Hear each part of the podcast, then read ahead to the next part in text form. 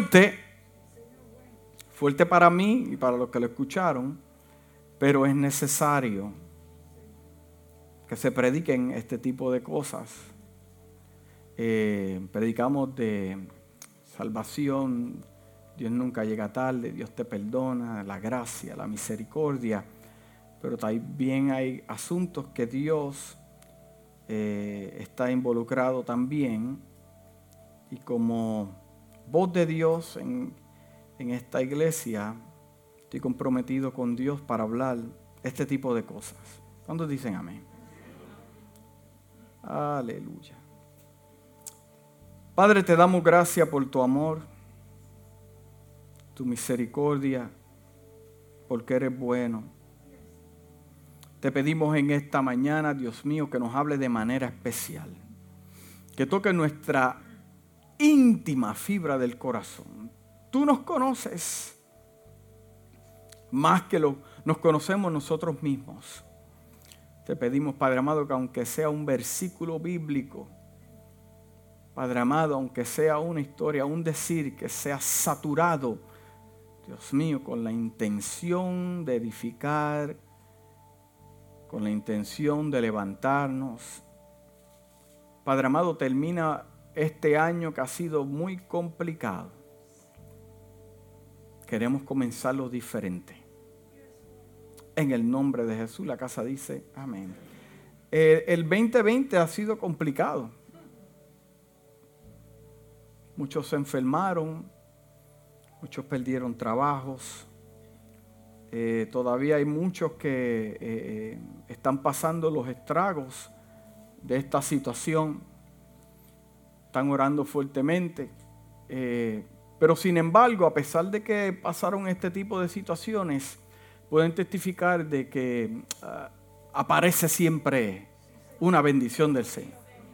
Llega una llamada, eh, alguien te toca la puerta, aparece un negocio, una oportunidad, un trabajo, eh, porque Dios es bueno. y Dios sabe lo que está pasando. Quiero, tengo noticias para ti, decirte que Dios no está de brazos cruzados él no ha pedido el control. Él te dice, si yo no estoy preocupado, ¿por qué tú te preocupas?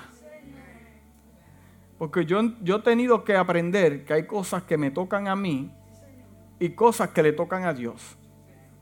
¿Estamos claros ahí? Eso es bien profundo. Cosas que me tocan a mí y cosas que le tocan a Dios. A mí no me toca cambiar a mi esposa. Dios lo cambia. A mí no me toca cambiarlo a usted como miembro de la iglesia. Lo que me toca a mí es, pues, predicar la palabra, pastorearlo si usted quiere, y lo ayudamos. Sí, porque esto es un problema. Pero cuando sabemos que hay cosas que le tocan a Dios, sabemos que si Dios no está preocupado, entonces yo me voy a preocupar. ¿Ha pasado usted algún tipo de problema y usted ve a su esposa tranquila? Y como que la persona se desespera porque quiere que comparta la pena con usted. Y cuando lo ve tranquilo, pero tú no te preocupas por nada. Dios está en contra. Mira, dele gracias a Dios por hombres y mujeres así. Que te está creando un balance, Dios lo está usando. Imagínate si los dos se preocuparan, hubiera una bomba, una, eh, una tercera guerra mundial en la casa. Pero gracias a Dios por aquellos que Dios ha, moldeado a través de su espíritu, su carácter. Eh, eh, están en paz. Mira, hay que regalarle a este, a este, a este. Tranquila. Él tiene un plan, él tiene algo escondido que tú no sabes. Oye, eh, hablando de eso, eh, hubieron muchos testimonios de gente con cosas escondidas. Llegaron las esposas y chequearon los zapatos. Dame todo, la cuenta de Déjame observar. Sí, porque cuando alguien tiene algo escondido, eh, eh, eh, mire, yo conozco una pareja que vendieron su casa. Vendieron su casa. ¿Le interesa el cuento? vendieron su casa. ¿Y usted sabe cómo compraron la otra? Compraron una casa grandísima, preciosa, hermosa. Lo que pasó fue que la esposa, sin él saberlo, llevaba años guardando dinero. cuando vino el momento del cierre, ella sacó la chequera, mira, ¿cuánto es esto? El hombre se quedó como que... y este asunto, ah, llevaba años colectando. Así que no todo lo que es guardado es malo. Hay cosas que nosotros no que tenemos la intención de esconderlas, sino de guardarlas porque no edifica en. Pero hay otras cosas que escondemos que no edifican. Y vamos a entrar a la Biblia ya misma. So, como dije la semana pasada, vamos a hacer un resumen para saber dónde estamos ubicados. Porque yo hablé que, que este tipo de mensaje que hablamos es con, la intención de que nuestra relación con Dios crezca. Que madure nuestra vida espiritual. ¿Cómo madura mi vida espiritual? Bueno, mi vida espiritual madura cuando yo intencionalmente quiero involucrarme en las cosas de arriba. Esa es madurez espiritual. Cuando entonces vivo por el Espíritu y no vivo según la ley de la carne. Porque ambas tienen una ley, como la ley de la gravedad. La ley de la carne trae unas consecuencias, la ley del Espíritu trae otras consecuencias. ¿Ok? este mensaje es con la intención de que tengamos una expansión en nuestra relación con Dios. Que podamos crecer, que podamos ver a Dios diferente. No porque alguien nos predica, porque yo le puedo predicar un mensaje, usted escucharlo y decir, wow, qué bonito. Pero hay otros que lo escuchan y dicen, yo viví eso. Yo experimenté eso. Eso es para mí. Es más, yo levanto las manos y doy testimonio de que eso es real. Entonces, cuando nosotros expandimos nuestra relación con Dios, vamos a ver cosas que nadie nos enseñó porque son experiencias propias. El trato de Dios que tiene conmigo es para darme experiencias que yo no tengo que hablarlas porque los demás no lo van a entender hay cosas que Dios trata con mi corazón y con mi vida que se supone que yo no las predique, se supone que sean para la edificación, expansión de mi vida. entonces, de ese punto de vista, yo tengo que entender que todas las experiencias que yo tenga en el Señor, yo no las puedo compartir. entonces, es para que nosotros tengamos grandes experiencias en el Señor. La bajamos la semana pasada.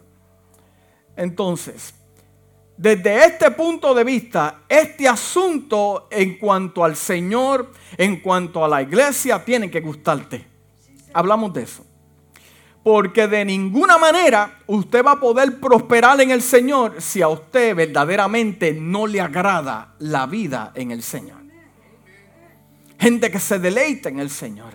Gente que se deleita en, poder tomar un versículo bíblico y escudriñarlo y poder romperle encantos y poder ver y, poder añadir otras cosas que están escritas eh, eh, para la edificación de nuestra vida. Tu entendimiento espiritual se expande. Tu visión, las escamas de los ojos se te caen. Pero ¿cómo comienza una experiencia de esta manera? Tiene que gustarte. No hay forma en que tu vida pueda cambiar si no quieres un cambio con el Señor. Como Jesús le dijo al enfermo, ¿tú quieres ser sano? Sí, Señor. Yo quiero ser sano. ¿Quieres ser sano? Ay, no sé, porque si Dios me sana, entonces no recibo el seguro social. Porque... Y... No, porque si el Señor me sana la pensión después, no, Señor, no, no, me, me conviene estar enfermo. Pues no. Hay personas que... ¿En serio? ¿Cuántos de ustedes personas que no, no, levante la mano? Entonces, e, este, este, este, este asunto tiene que gustarte. Cuando Dios me habló a mí del pastorado, Yo le dije que no. Mi familia lo sabe. Por casi 20 años le dije no. Cuando comencé jovencito, el primer golpe, ¡pum! Yo dije, oh, espérate, yo creo que esto no es para mí. Tuve 20 años diciendo que no, que no, que no, que no. Pero en lo profundo de mi corazón, a mí me gusta esto. En lo profundo de mi corazón, a, a mí me gusta este asunto. Lo que no me gusta es el drama. El drama, el drama innecesario por falta de carácter. Eso, es lo que a mí no me gusta. Porque las peleas con el enemigo, por favor, resiste y él huirá de vosotros. Un principio bíblico. Aguanta lo más que pueda, tranquilo. Y él se va a ir, se va a cansar. Él no vive contigo. Ni vas a ir a la cama con él tampoco. Tranquilo. Usted soporta y él va a huir. Ya mismo va a. Pero este asunto del Señor tiene que gustarte. Por eso es que el salmista dice en el Salmo 40, versículo 8 al 10, dice, me deleito en hacer tu voluntad, Dios mío, dijo el salmista. Me deleito, me deleito. Hay gente que se saborea las cosas del Señor. Me deleito en hacer tu voluntad, Dios mío. Tu ley está dentro de mi corazón. He proclamado buenas nuevas de justicia en la gran congregación. No voy a, no, no, no, refrenaré mis labios, oh Señor, tú lo sabes. Oh, porque el Señor sabe. El Señor te conoce. Sí. No he escondido tu justicia dentro de mi corazón. He proclamado tu fidelidad y tu salvación. No he ocultado a la gran congregación tu misericordia y tu fidelidad. El venir a la iglesia tiene que gustarte. ¿Usted sabe cuántas personas vienen obligadas a la iglesia? Y no estamos hablando de estas solamente. Yo vine por complacer a, a mi mujer, pero yo no quiero estar en la iglesia. Ay, qué fuerte. Gente obligada. ¿Usted piensa que alguien que viene obligado a la iglesia podrá tener una experiencia sobrenatural con Dios. De ninguna manera. Por eso es que el salmista dijo en el Salmo 122, versículo 1, que me encanta este salmo, dice, yo me alegraré con los que decían, yo me alegraré. La alegría es contagiosa, yo me alegraré con los que decían, a la casa de Jehová iremos, yo me alegraré. Porque en la casa de, Jehová pueden haber milagros, pueden haber prodigios. Eh, eh, eh, tuve una semana bien fuerte, pero por medio de la adoración se me fue la carga. Soy libre en el Señor para y, y me voy con nueva fuerza. Yo sé que en la casa del Señor yo puedo tener una experiencia sobrenatural. La casa, la casa del Señor fue diseñada para tener alegría. El hombre es el que complica todo este asunto. Pero la iglesia fue para tú celebrar la salvación. Soy salvo, vivo en alegría, celebrar con tu familia. Tiene que gustarte este asunto. El tener a Dios involucrado en tu vida tiene que ser un deleite porque entiendes que sabe más que usted y que en las manos del Señor estás seguro. ¿Cuántos? ¿Cuántos viven para Dios que no hay reserva? Que dice, lo que diga Dios, esto es lo que hay. Eh, lo, que lo que dice el Señor, eso es lo que hay. El ser fiel a Dios tiene que agradarte. Hablamos la semana pasada. El vivir sus mandamientos. El Salmo 119, versículo 15 al 16 Dice, en tus mandamientos meditaré, consideraré tus caminos, me regocijaré en tus estatutos, no me olvidaré de tus palabras. ¿Le ha dado usted un regalo a alguien que pone cara de tristeza? Mayormente son los niños. Ay, pero esto no fue lo que yo le pedí a Santa Claus. Se agallan, se molestan. Yo he visto niños que cogen el regalo y lo rompen. Yo te pedí un Nintendo y me diste unas tenis. La otra persona dice, mmm, fuerte. Así mismo trata Dios con nosotros.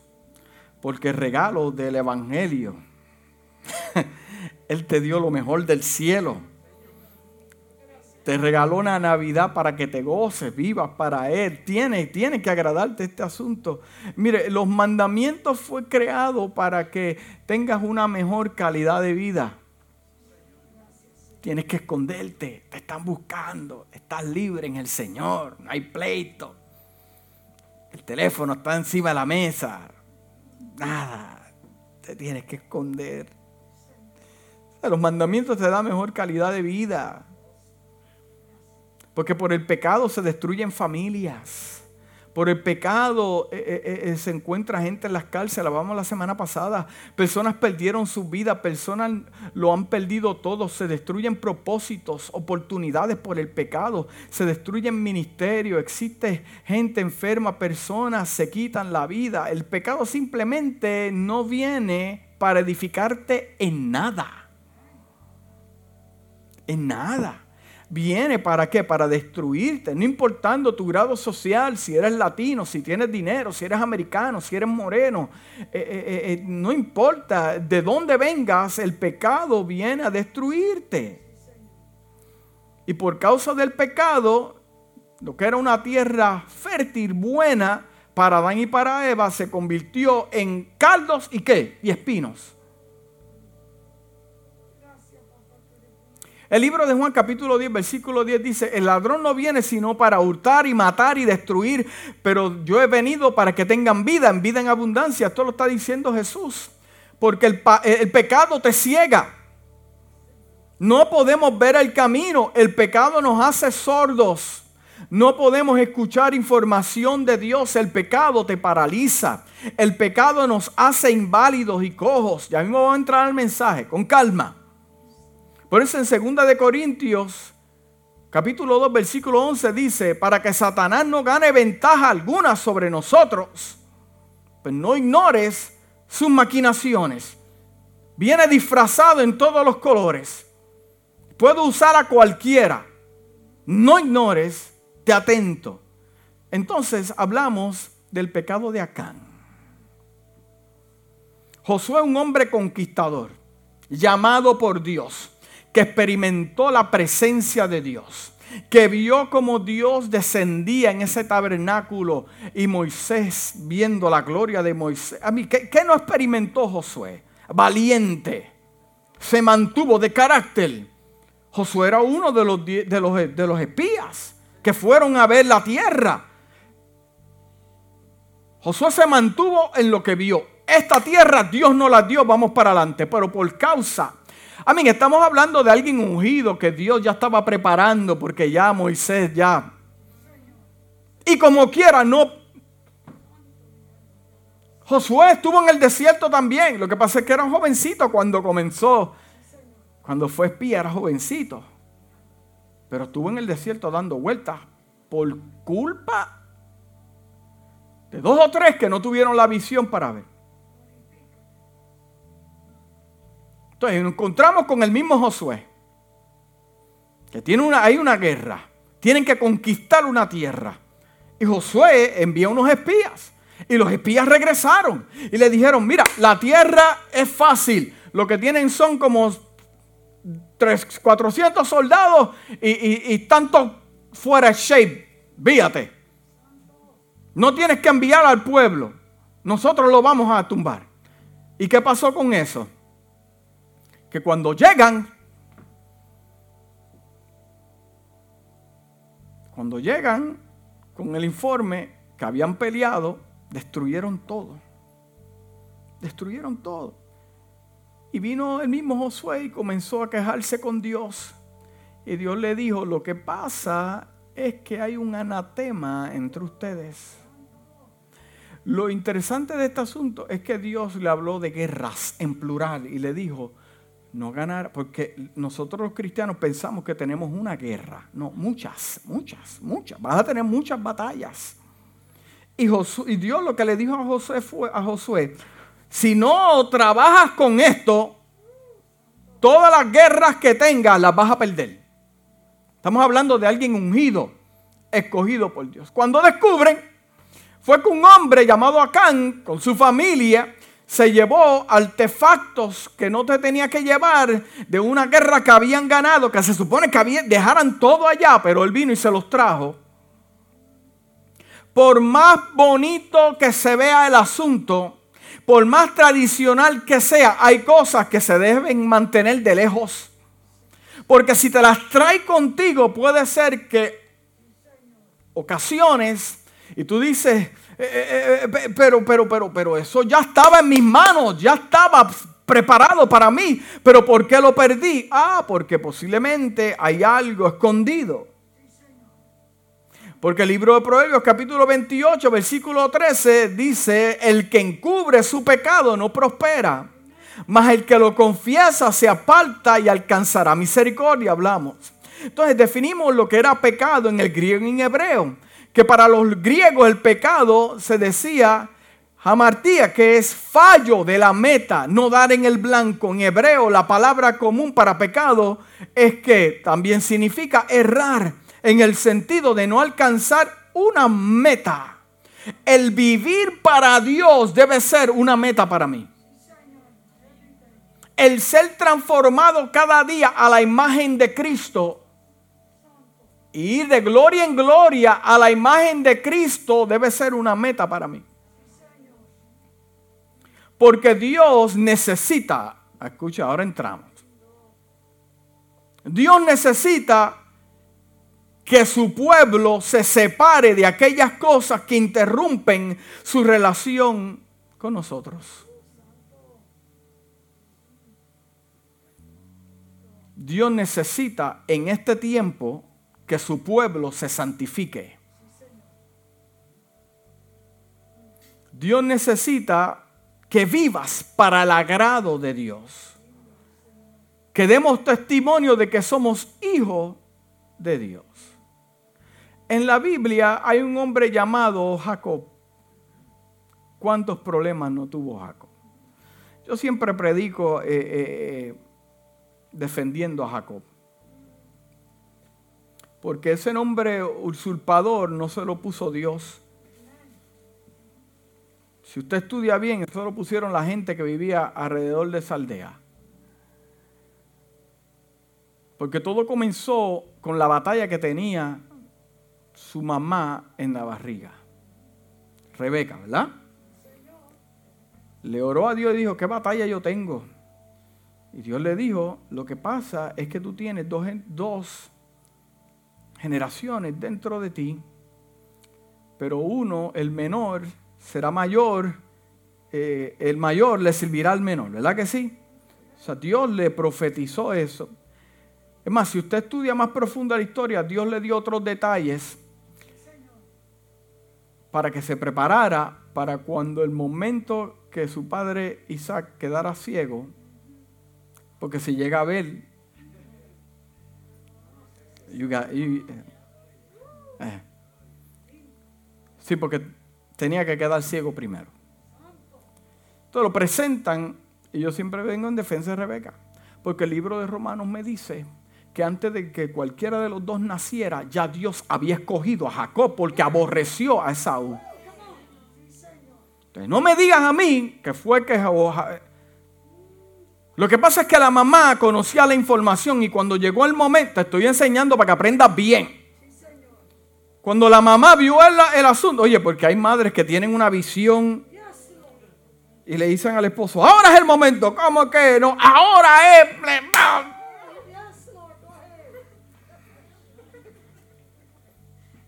Y le dijo al muchacho, vas a hacer esto y vas a hacer esto. No, pero Dios no trabaja así, pero es que ya Dios se lo había dicho y el libro de Romanos lo confirma también. Su padre lo bendijo. Oye, porque las bendiciones del Señor causan drama, causan problemas, las bendiciones del Señor. El hombre comenzó a huir de su hermano. Te, estoy preparando para la historia, para que después lo que viene bien fuerte. Huyendo de su hermano. Entonces se fue a trabajar, Que la mamá le dijo, mira, vas a tener que irte, eh, te estoy simplificando la historia, vete a, donde tu tío y escóndete ahí porque te están buscando para matarte. Pero lo interesante de este asunto es que Jacob, siendo perseguido para matarlo, era bendecido. ¿Cómo me puedes explicar a mí que alguien bendecido está siendo perseguido porque lo quieren matar? Ah, porque la bendición del Señor causa dramas. Entonces, ¿qué es lo que está pasando? Que cuando Jacob llega a la casa del tío, vio a la chica y dijo, wow, hermosa. Era la menor de dos hermanas. Una se llamaba Lea que era la fea, y Raquel, que era la bonita. Y se enamoró a primera vista. Como usted se enamoró de su esposo. Sí, porque hay, hay, hay muchos que pueden testificar, muchachos, ese hombre estuvo encima de mí, que no pude...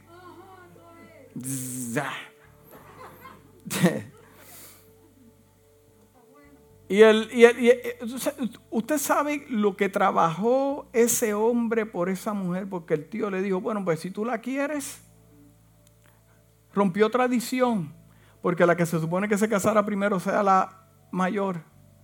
Pero como el tío era malo, negociante, le dio qué? La fea. No, porque la tuvo que trabajar más años. ¿Usted sabe qué edad tenía Jacob? Cuando comenzó todo este drama. Era jovencito, jovencito. Eh, dice la palabra del Señor en Génesis capítulo 31 que ya Jacob comienza a molestarse.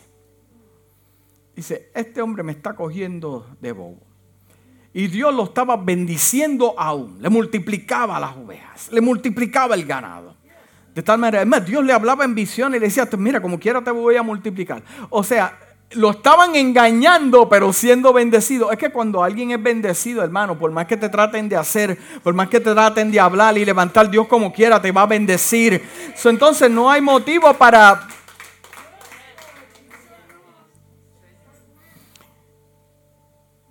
Y ya estaba molesto.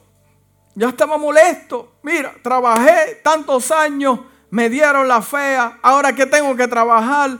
Bueno, pero salió ganando, se las llevó las dos. se las llevó las dos.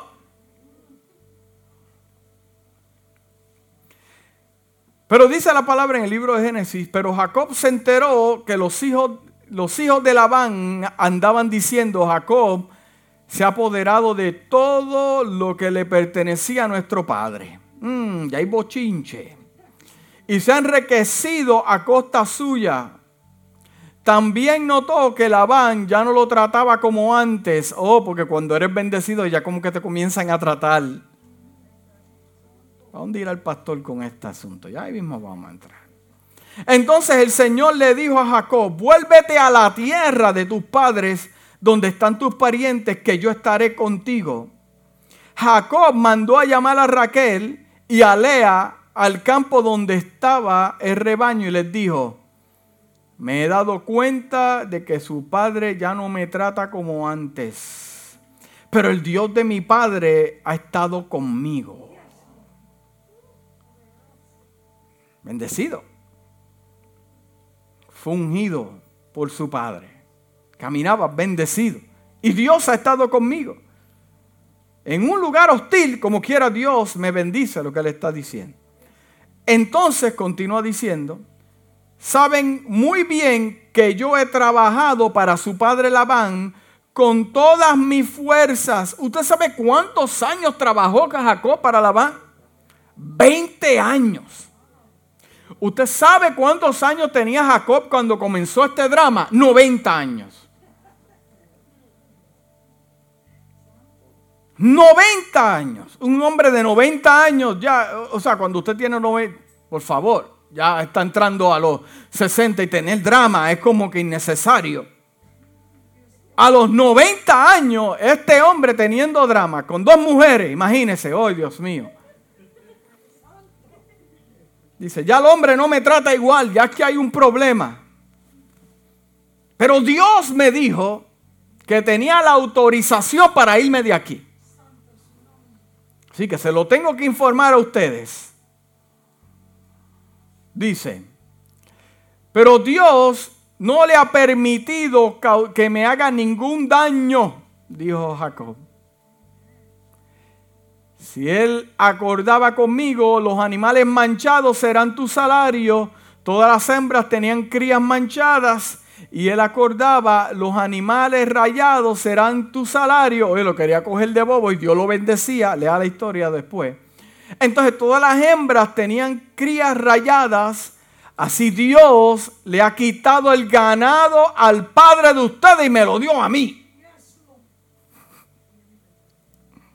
En esta cierta ocasión, durante la época que los animales estaban en celo, tuve un sueño, dice Jacob. En el sueño yo veía que los chivos que cubrían las cabras eran rayados, manchados moteados en este mismo sueño, el ángel de Dios me llamó Jacob y yo respondí, aquí estoy. Entonces él me dijo, fíjate bien, te darás cuenta de que todos los chivos que cubren a las cabras son rayadas, manchadas, moteadas. Yo he visto todo lo que te ha hecho Labán. Yo soy el Dios de Betel donde ungiste una estela y me hiciste una promesa, vete ahora de esta tierra y vuelve a la tierra de tu origen. Raquel y Lea respondieron, ya no tenemos ninguna parte ni herencia en la casa de nuestro padre. ¿Usted sabe por qué estas mujeres dijeron eso? Porque su padre no se las entregó a un hombre como se lo tenía que entregar, ni las celebró como hijas. Entonces ellas pensaron de que si es así que me está tratando, nunca me va a dar nada de lo que tiene. Pero lo interesante del caso es que Jacob le está diciendo anteriormente, mira, yo sigo, soy bendecido caminen conmigo porque, mira, Dios no ha permitido ni que me ponga una mano encima y aunque me haga trampa, he sido bendecido. Esto significa que no necesitamos a tu Padre para nada porque tenemos a Dios. Y ustedes han visto de que Dios me ha bendecido, ¿verdad que sí? Ella, sí. Pues entonces nos vamos de aquí, nos vamos de aquí. Qué bueno es caminar con gente que son bendecidas. Porque si ellos son bendecidos, usted también va a ser bendecido. Pero lo que pasa en este asunto es que muchas personas están dispuestos a salir de donde están, pero continúan con sus tradiciones. Es como personas que quieren un cambio y salen de su país y como quieras vienen con las mismas costumbres y dicen, este país a mí no me gusta. No, lo que traíste fue la misma costumbre, papi. Si las dejas llevar allá donde viniste, porque el que quiere un cambio, quiere un cambio. Entonces lo que está pasando es que estas dos mujeres entienden de que Dios está con Jacob, de que Dios le multiplica a Jacob. No necesitan nada más, están bien. Es más, Jacob le dijo, lo que era de tu padre yo lo tengo, no tienes que pelear por herencia. La herencia son esos hijos que tienes. ¿Estás entendiendo? Pero como la tradición está envuelta y la cultura, ¿sabes lo que hizo Rebeca? Rebeca fue, Rebeca fue y buscó los ídolos de su padre y los tomó y los metió en un bolsito y se los llevó porque esos ídolos representan culturalmente la bendición en una familia y la herencia en una casa. Entonces, ¿cómo yo puedo andar con alguien que Dios está bendiciendo y a la misma vez caminar con ídolos? Porque no estoy dispuesto a romper con mi manera de pensar ni con... Entonces así hay tantos cristianos y tantas personas que saben de que Dios está, de que Dios los bendice, que sus padres adoran a Dios, pero como quiera no están dispuestos a soltar los ídolos culturales y las costumbres que han vivido muchos de ellos.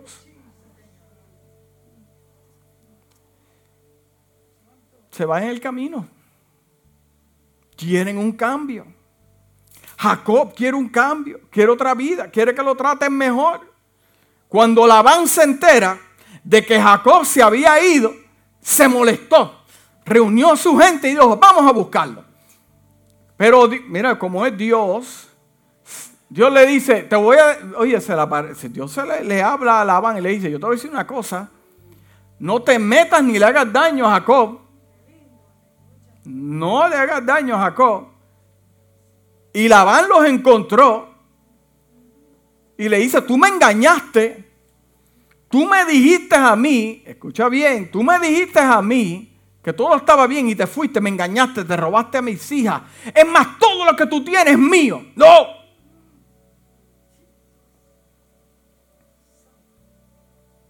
Pero tú sabes qué? Dicen los teólogos que a Labán no le interesaba tanto la vida de Jacob. Es más, no le interesaba a las hijas porque si se las dio así, ¿qué estaba buscando Labán? Los ídolos. Y le dice a Jacob,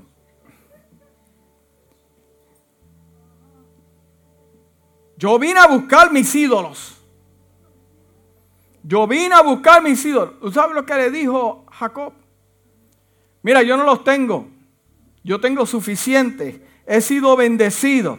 Es más, el que lo tenga, que se muera. Porque lo que pasa es que cosas escondidas traen consecuencias. Y cuando una persona, usted se lleva algo que le pertenece a otra persona, la persona va a ir a buscarlo.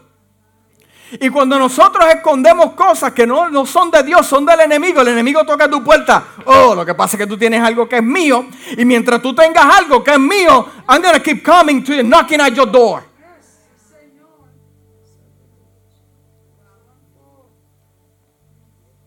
¿Dónde están los ídolos? Mira.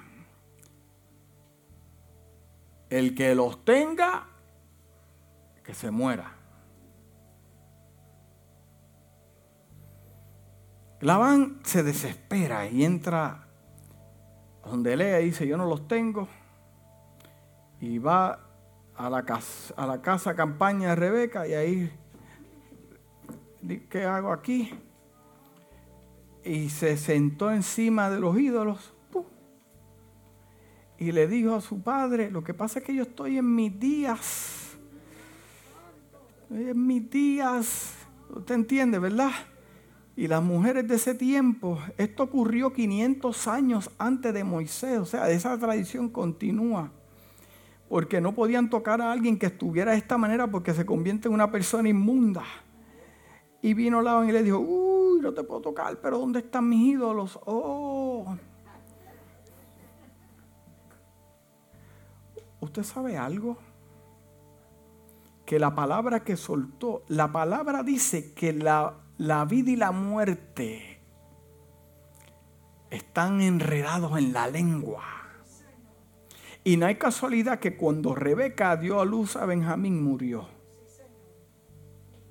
Porque la Biblia no registra qué pasó con esos ídolos. Entonces ponemos a pensar qué pasa cuando nosotros escondemos cosas que no le pertenecen a Dios. Propósitos se mueren oportunidades se destruyen, no hay crecimiento. Pues entonces es la mejor forma de, venir a nuestras casas y hacer un inventario y decir, Dios mío, que yo tengo que limpiar. Y, y mira, no es cuestión de que sea bueno o malo, es que no te conviene. La Biblia dice que todo me es lícito, pero no todo me conviene. Porque puede ser una amistad, puede ser algo que me está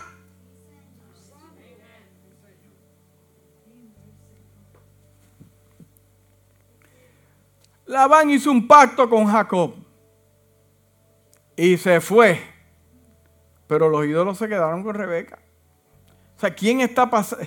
Lo, que pasa es que cuando hablamos la semana pasada, que cuando hay alguien que ama a Dios, entonces hay otra persona que no le interesa a Dios, siempre hay un conflicto porque hay un yugo desigual espiritual. Y causa problemas. Causa problemas. Ahora yo te voy a decir cómo se llamaban esos ídolos. ¿Estás preparado?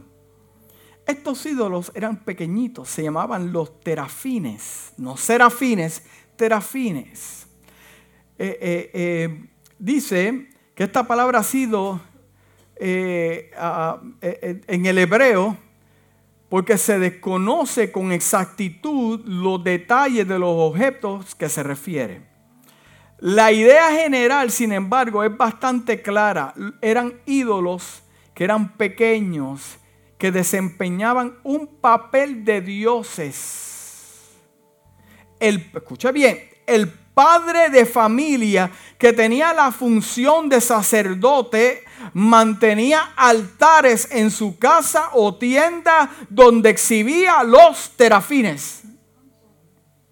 Si llegaba visita, lo, primero que se encontraba era con los terafines.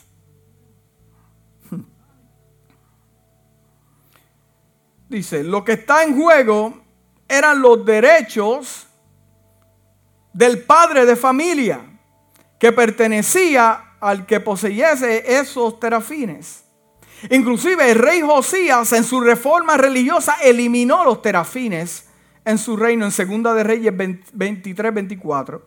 El profeta Oseas habla de que por muchos días estarán los hijos de Israel sin rey, sin sacrificio, sin estatua, sin efor y sin terafines. Los terafines eran un instrumento que se utilizaba para la adivinación. Por lo cual Zacarías dice, los terafines han dado vanos oráculos y los adivinos han visto mentiras han hablado sueños en vanos.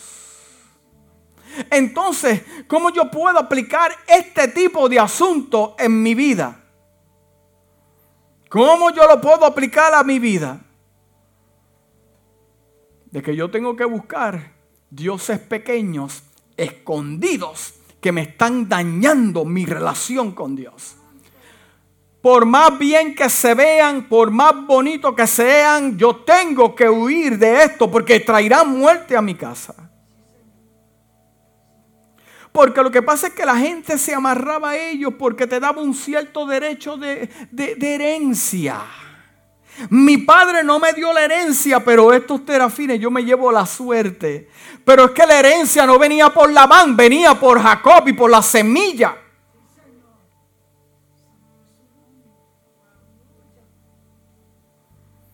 Hmm.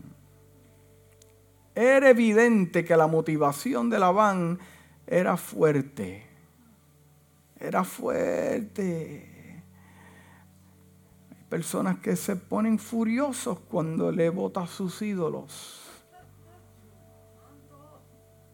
Cuando le botas la foto de alguien, se ponen furiosos.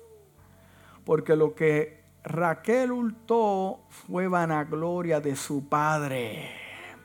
Y ya que Dios le quería dar un nuevo comienzo porque vio el problema que había tenido, arrastró con esa basura para llevarlo. Por eso es que cuando Dios te mueve de punto A a punto B, punto C, hay cosas que tenemos que entender que hay que dejarlas donde la encontramos, punto, y se acabó y dejarlas allá.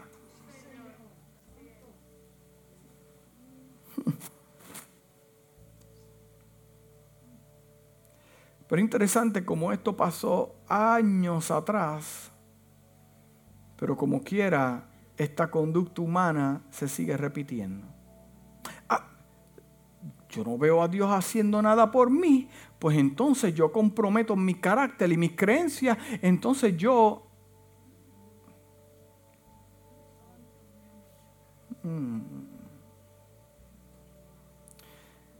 Hay una historia en la Biblia de un hombre llamado Gedeón, que Dios lo encuentra en una cueva y le dice, varón esforzado y valiente, te voy a usar con gloria. Dios se encontró con él en la cueva, Dios lo saca de la cueva, Dios le habla de victorias grandes y Dios le dice, la victoria es tuya, esto lo vas a conseguir. Y él al principio se asustó, pidió señales, pero cuando vio que era Dios, dijo, amén. Dios le prepara un ejército, no de muchos, de pocos, 300 hombres, de miles que habían. Dios le dice, no, te voy a dar poquitos para yo llevarme la gloria, no que sea que el pueblo de Israel diga que fue la gloria. Pero mire, el hombre se puso contento, así como usted se pone cuando le profetizan que todo va a estar bien y todo va a estar en alegría. Usted danza, habla lenguas, eh, se, se goza. Pero una cosa le dijo Dios, antes de que ganes la victoria, tú tienes que hacer algo. Tú tienes que ir a la plaza y destruir los ídolos que han puesto tus padres que están ahí en medio, porque en medio de ídolos yo no trabajo.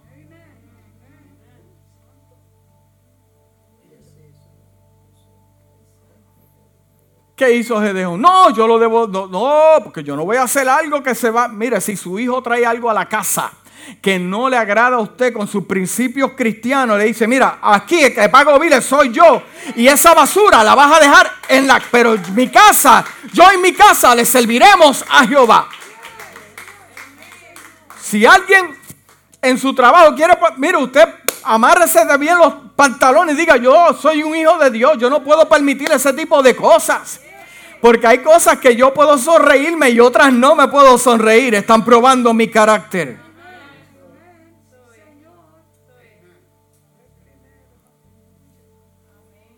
De ninguna manera vamos a poder experimentar victorias si hay ídolos escondidos en nuestra vida. De ninguna manera, hermano. Por amor a Dios, yo, tenemos que entender lo que para Dios trabajar en nuestra vida, Dios quiere el único lugar el único momento, Él lo quiere todo. La palabra dice que Él es un Dios celoso. Él no comparte su gloria con nadie. Él no te quiere compartir con nadie. Él te compró a precio de sangre. Él es tu Dios.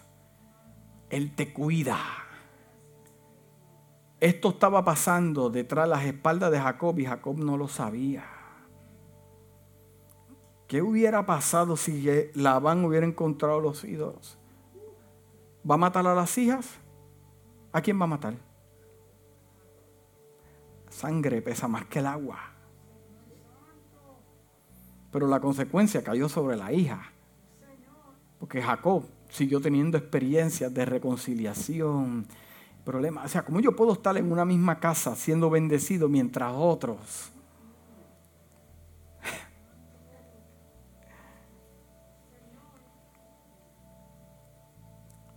Porque si, si te interesa, ya estoy terminando, porque tenemos un programa de jóvenes y niños.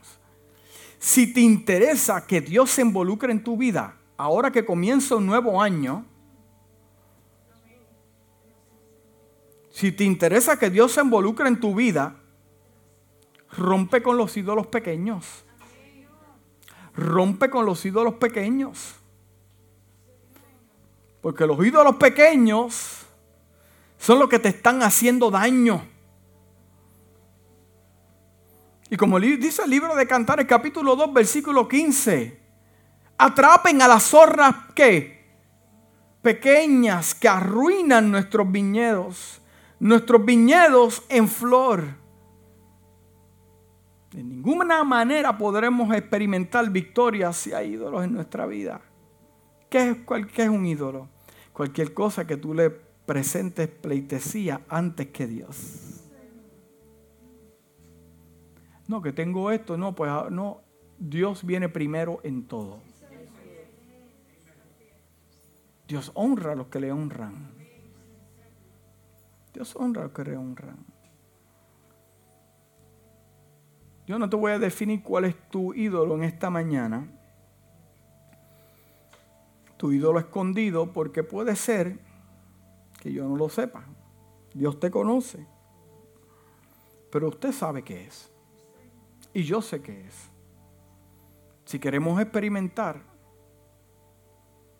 la gloria de Dios en nuestra vida, hay que hacer este tipo de cosas. Si no, la vida de cristiano no te hará sentido, te va a aburrir, no te va a gustar, porque no experimentarás lo que Dios quiere hacer contigo si continuamos alimentando este tipo de ídolos en nuestra vida. Comienza un año nuevo prontamente. El 2020 trajo muchos asuntos. El 2021, prepárate. Que va a haber muchas cosas. Pero también entiendo que Dios trae este tipo de mensaje porque Dios quiere santificar a la iglesia. Y donde hay pecado, Dios no se manifiesta. En una iglesia que no esté unida, Dios no se manifiesta.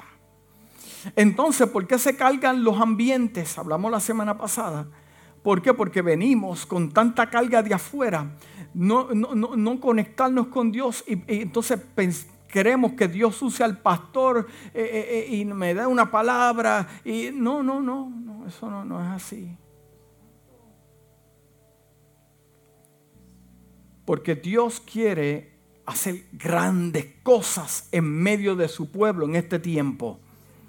Pero el pueblo tiene que entender que Dios es un Dios celoso que la amistad con el mundo es enemistad con Dios, dice el libro de Santiago, capítulo 4, versículo 4, que cualquiera que se constituye amigo del mundo es enemigo de Dios. Son un enemigo, es una persona que usted tiene que constantemente batalla, constantemente hay una pausa. Eso es un enemigo.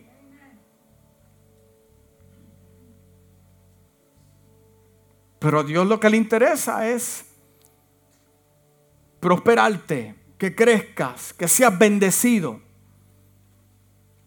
Que no estemos dando vuelta en el desierto con ídolos escondidos, queriendo ayudar a Dios. Nadie ayuda a Dios.